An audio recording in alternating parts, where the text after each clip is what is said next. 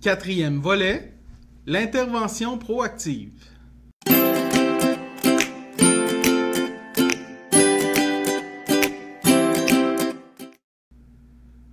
L'intervention proactive, ça comprend l'ensemble des actions qui sont menées par le groupe lorsqu'il croit qu'une ou des personnes, de façon permanente ou temporaire, vont éprouver des difficultés telles que si leurs droits étaient lésés, elles ne seraient pas en mesure de solliciter une aide.